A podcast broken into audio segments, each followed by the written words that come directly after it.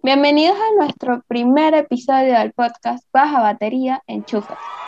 Aquí nos encontramos Ana Jiménez, Bet María Herrera, José Luis Herrera y la compañera que nos introdujo, María Hernández. Hoy hablaremos sobre la ansiedad. Ustedes se preguntarán, ¿qué es la ansiedad? Bueno, existen dos diferentes tipos de ansiedad. La patológica, que es la que hablaremos hoy, y la normal, que es un sentimiento que puede sentir, que puede estar presente en cualquier persona. La patológica es la excesiva preocupación y miedo intenso ante situaciones cotidianas. Cabe resaltar que esta patología ha aumentado hasta un 14% en la población mundial en los últimos dos años debido a la pandemia. Me gustaría escuchar qué opinan nuestros compañeros sobre qué es la ansiedad para ellos. Mira, con el tema de la ansiedad es una locura cómo ha aumentado en los últimos meses, sobre todo después de la pandemia. Pero en realidad es algo que se ve desde mucho antes. Para ponerte en contexto, tengo una amiga que me acaba de escribir hace literalmente como dos horas que ella es inmigrante como la mayoría de los venezolanos, ella se encuentra en España, y ella me dice, Ana, estaba yendo a la farmacia, fue a la farmacia por un silicón, algo totalmente normal, y le dieron ganas de llorar en plena calle ese impedimento de hacer cosas, pudiste haber estado en tu trabajo o pudiste haber estado en la universidad, pudo haber sucedido en cualquier momento y es súper desgastante porque pueden ser por cosas 100% normales. Ella no tiene ninguna situación extraordinaria en su vida que diga, no, es que la presión de tal situación puede llevarla a, o sea, no hay necesidad, cosas tan sencillas como un trabajo de medio turno, las tareas de la universidad, o tener una relación amorosa. Y sobre todo sumado a una situación pandemia en la que estamos saliendo, de verdad que imposibilitante para algunas de las personas. Y no lo vemos, pero en realidad la mayoría sufrimos de eso, más de lo que creemos. Bueno, sí, complementando con lo que dice Ana, eh, es eso, la, la mayoría lo, lo, sufrimos. Y yo creo que eh, muchas veces no, no se le da la importancia o quizás hay mucha desinformación en el tema, pero así como dijo María, hay dos tipos de ansiedad. O sea, está la ansiedad normal, que o sea, es algo humano, digamos. O sea, es algo que todos, por lo que todos pasamos, no sé si a diario, pero muy, muy a menudo. O sea, dependerá de cada persona. Y es que la ansiedad normal es básicamente una respuesta. Es una respuesta normal ante una situación amenazante. Este... Es como miedo. La gente normalmente lo asocia con el miedo a las situaciones. Sí, sí, pero también sí, es parecido, pero hay una delgada línea que lo separa, porque el miedo eh, es una señal, ¿cómo decirlo? Es una respuesta a una amenaza conocida. O sea, tú ya sabes a qué le tienes miedo. Este, como por ejemplo, si ves, qué sé yo, un carro que va a ir a toda velocidad contra ti, o sea, tú ya sabes lo que va a pasar, obviamente, de ahí. Pero la ansiedad vendría siendo más que todo eh, una señal de alerta, algo desconocido, ¿sabes?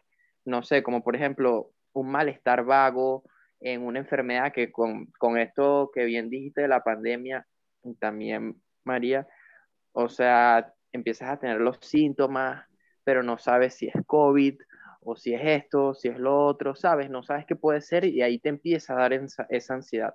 Miedo es algo que tú ya sabes, mira, yo le tengo miedo a esto, pues ya es conocido. Eh, la ansiedad no. Pero... Estoy, disculpa que te interrumpa. Otra cosa que se asocia en la pandemia es la ansiedad que le causan las personas cuando se ponen a leer información, información, información y se sobrecargan tanto. Creo que eso sucede no solo en la pandemia, Mari, creo que eso sucede casi con cualquier tipo de enfermedad y sobre todo con las personas quienes no manejan muy bien el Internet y eso es un meme. Y es un meme y es totalmente cierto. Las personas entran en crisis por cosas que leen en internet y puede ser tanto una noticia como una enfermedad. Eso genera ansiedad. Es una ansiedad indirecta, pero es una ansiedad.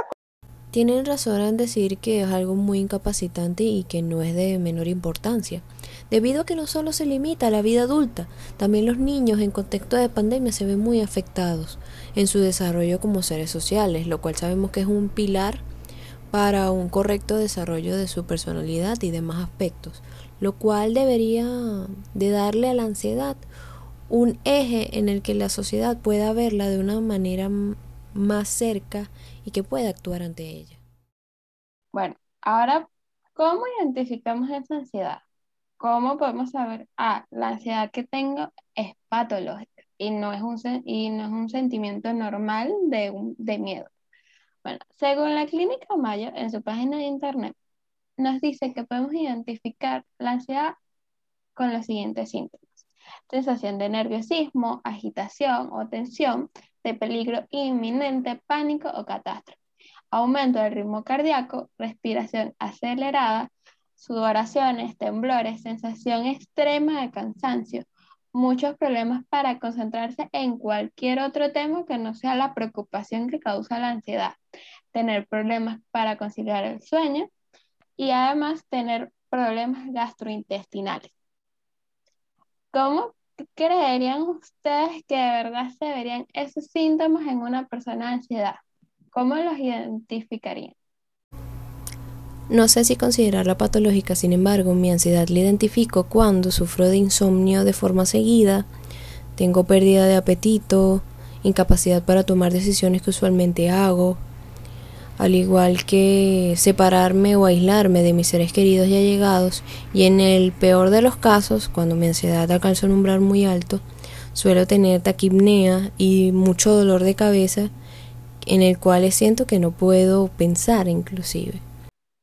Mira, súper sencillo y no, o sea, no lo dijiste directamente ahí, pero es algo que a mí particularmente me hace darme cuenta que estoy sufriendo de ansiedad. Y es que las, mis uñas son usualmente débiles, pero ¿qué sucede? Cuando yo tengo ansiedad, lo que hago es mover las manos.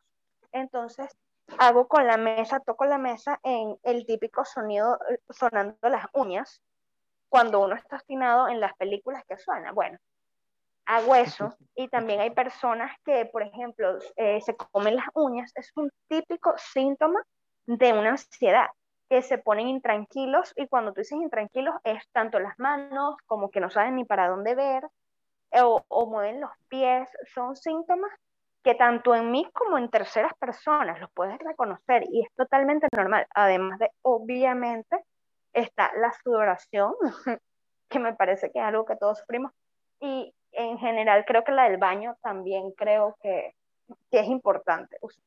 Sí, correcto. Lo de los movimientos, digamos, esos movimientos gastrointestinales es, un clásico.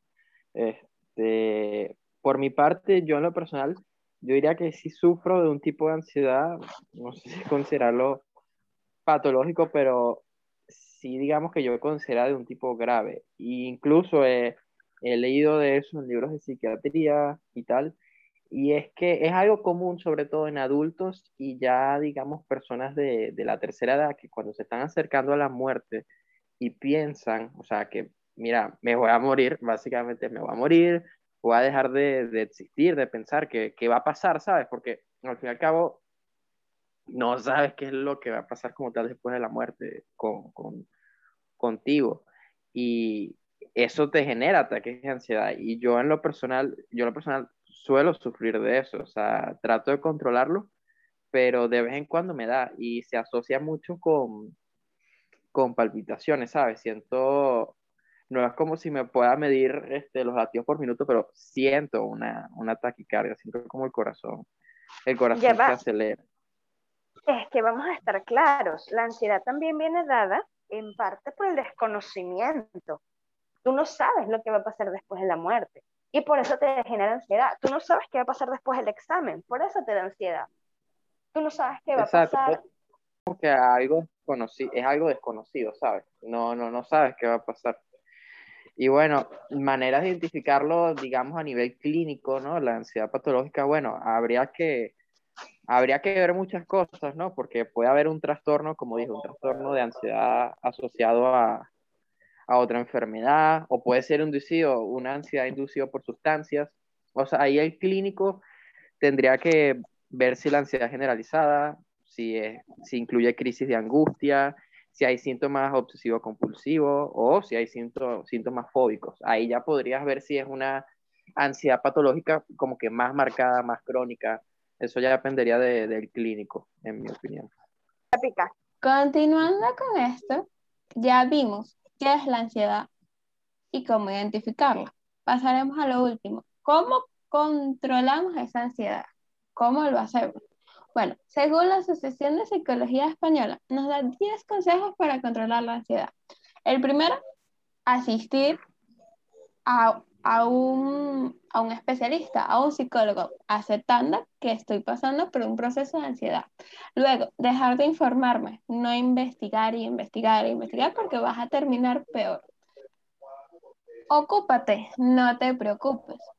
Haz ejercicio físico, practica técnicas de relajación, cuida el sueño, socializa, habla con las personas, cuéntale qué, qué te sucede. Cuida la convivencia con tus parientes cercanos y con las personas con que más te relacionas. Jerarquiza tus prioridades y expresa tus emociones. Si no te expresas, nadie te va a poder ayudar. ¿Qué opinan ustedes sobre esos tips para controlar la ansiedad? Bueno, yo creo que están perfectos. O sea, literalmente, yo creo que más bien debo seguir algunos, de verdad. Este, sobre todo uno que, que, destaca mucho y que, bueno, yo creo que muchas personas, incluyéndome, no hacemos, es el ejercicio físico. Y muchas veces eh, quizás no se valora como tal el ejercicio físico, que simplemente, qué sé yo, correr o levantar unas pesas. Es más que eso, porque también te descargas mentalmente, te liberas de todos esos problemas eh, y todas esas angustias que tienes. Entonces, digamos que, este, dicho coloquialmente, matas dos pájaros de un tiro, ¿sabes? Este, tanto problemas físicos que puedas tener como mentalmente te vas a sentir mejor. Y eh, otro que se destaca mucho es el dormir, de verdad. O sea, este, yo creo que mucha de la población de hoy no duerme bien. No duerme bien o no duerme lo suficiente. Y de verdad que dormir es vital, o sea, es súper, súper, súper necesario para una buena salud en general. Entonces, yo opino que todos esos consejos de verdad están súper, súper buenos. Yo, por otro lado, el de dormir, siento que es una buena idea, ¿ok? No la voy a descartar. Sin embargo, ¿qué pasa? La ansiedad quita el sueño. Entonces, aunque sí sea cierto, creo que tienes que bajar como tus niveles para poder, este, para poder dormir tranquilamente. Siento que en plena ansiedad yo por lo menos no me dormiría. A mí cosas que me calman vendrían siendo, este, y lo vi, lo vi por internet, fue así de, fue espontáneo. Y es ordenar mi cuarto. Yo soy una persona que sufre de ser un poco controladora. ¿Qué sucede? A estas personas que sienten que se le va el control de las cosas que suceden en su vida, porque obviamente no todo depende de nosotros, cosas como ordenar tu cuarto te permite ordenarle casa o limpiar o fregar, cosas que tal vez no te gustan usualmente, pero te permiten concentrarte y eh, te permiten pensar que sigues teniendo el control de ciertas cosas y eso baja tus niveles de ansiedad. En mi caso, básicamente me pongo a estudiar. Parece tonto, pero cuando me pongo a estudiar y se me olvida que tengo un examen, simplemente estudio por gusto o me pongo a ordenar el cuarto o, o me pongo a hacer una tarea, pero una tarea explícita, con principio y con fin. Me pongo a cocinar es simplemente para poder despejar tu mente y poder tranquilizar y bajar esos nervios y pensar un poco más claro. Posterior a eso, sí, dormir obviamente viene siendo el top y el ejercicio me parece que el ejercicio también cumple con esta meta. Es simplemente enfocarte en algo distinto, pero con principio y con fin. Para mí, la más importante es saber identificar qué cosas o factores te generan ansiedad, debido a que es como una especie de cadena. Tú, al saber qué genera, qué ese miedo, vas a asistir a una persona que sepa sobre ello. Y si es, por ejemplo, una ansiedad patológica, estarás yendo hacia un tratamiento eficaz y óptimo de tu enfermedad. Además de que puedes verte acompañado de actividades que antes por lo general no te planteabas y que te generan un gran bienestar. Bueno, ya creo que hemos llegado al final de nuestro podcast y nos gustaría decir un mensaje que le va a decir nuestra compañera Ana de cómo fue nuestro proceso grabando esto y cómo aplicamos o no aplicamos los consejos para controlar la ansiedad. Ok, María, sinceramente es muy cortés, de verdad, para decir esto, pero hacer este podcast sobre la ansiedad nos genera ansiedad, ¿ok? Porque vivir en Venezuela y lidiar con el Internet, nadie está, todo el mundo sabe que es complicado. Lo voy a dejar ahí. Con eso nos despedimos en esta oportunidad. Esperamos verlo pronto. Hasta luego.